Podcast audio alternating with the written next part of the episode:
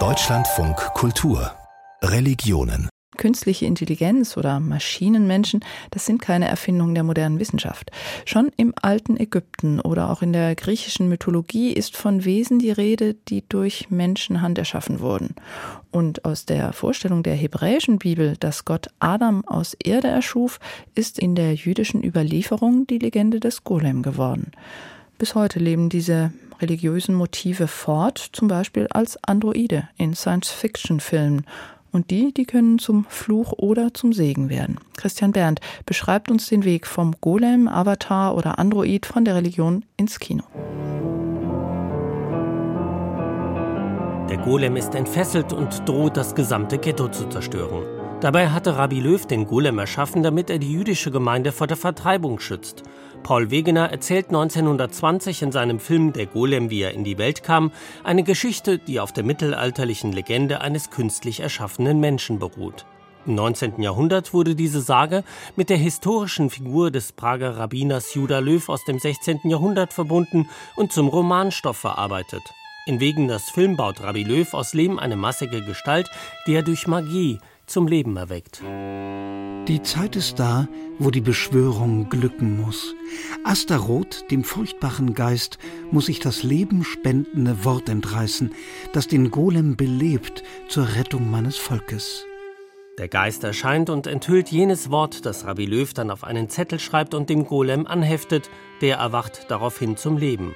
Buchstaben spielen in der Golem-Legende eine zentrale Rolle, denn nach jüdischer Überlieferung existierte die Schrift schon vor der Erschaffung der Welt.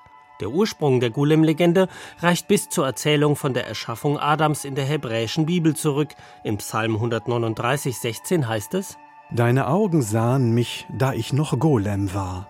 Golem ist der hebräische Ausdruck für einen noch unfertigen Menschen. Aber auch in der griechischen Mythologie gab es Ideen von künstlichen Geschöpfen.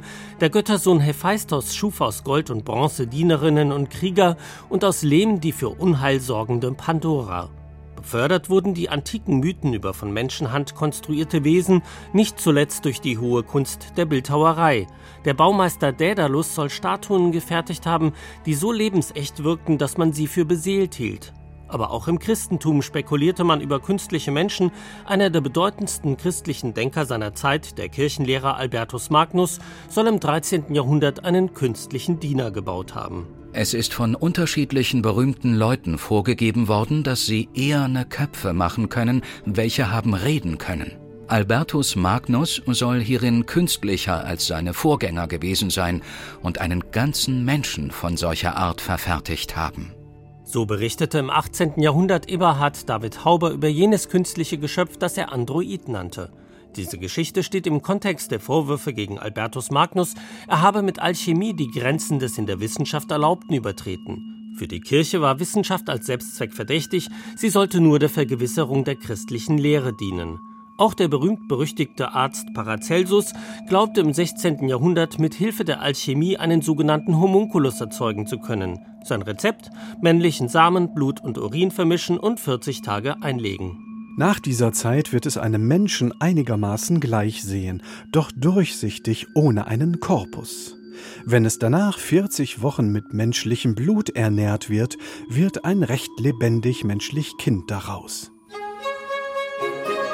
In der Aufklärung hielt man solche alchemistischen Ideen für Humbug. Als im 18. Jahrhundert eine regelrechte Automatenmanie einsetzte und man bewegliche Figuren wie Schach- oder Flötenspieler in Menschengestalt baute, vertraten Philosophen wie Julien Enfrein de la Matrie die Vorstellung, dass der Mensch wie eine Maschine nach mechanisch-physikalischen Gesetzen funktioniere und es deshalb möglich sein müsse, nach diesen Prinzipien einen entsprechenden Androiden nachzubauen aber auch für die Autoren der Romantik wie E.T.A. Hoffmann oder Mary Shelley waren künstliche Menschen ein Thema.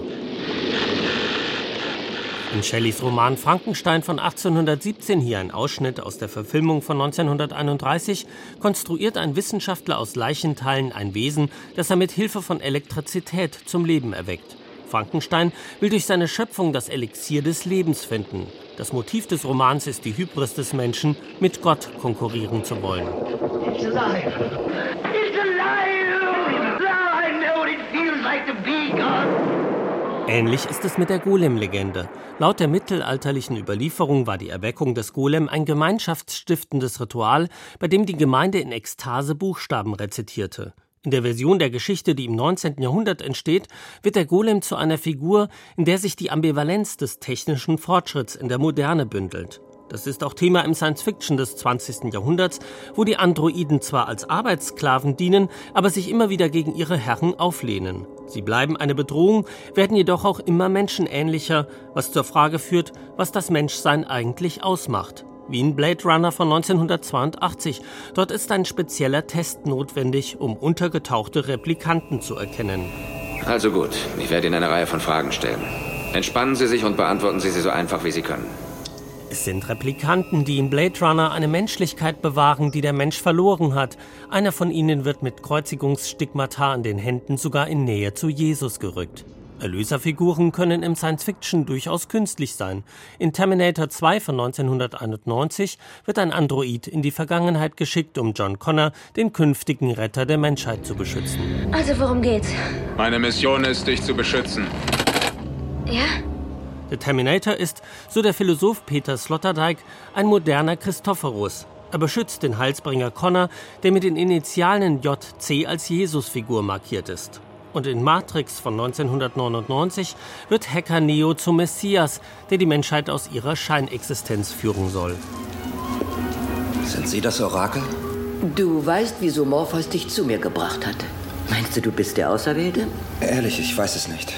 Ich verrate dir ein kleines Geheimnis. Auserwählt zu sein ist genauso wie verliebt sein. Niemand kann dir sagen, dass du es bist. Du weißt es einfach. Es fließt durch dich hindurch. Avatar von 2009 kommt der Erlöser als ferngesteuerter Avatar, ein Begriff aus dem Hinduismus, der einen in Menschen- oder Tiergestalt auf die Welt hinabgestiegenen Gott beschreibt.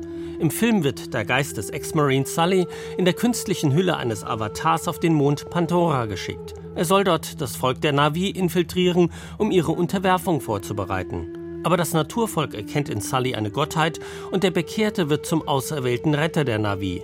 Im Science-Fiction können Avatare und Androiden zur Bedrohung werden, hier lebt das religiöse Motiv der blasphemischen Auflehnung gegen Gott weiter, oder zum Messias. Denn wenn sich der Mensch in seiner Hybris von dem gelöst hat, was seinen wahren Kern ausmacht, kann nur noch sein eigenes Geschöpf den Menschen vor sich selbst retten, zumindest im Film.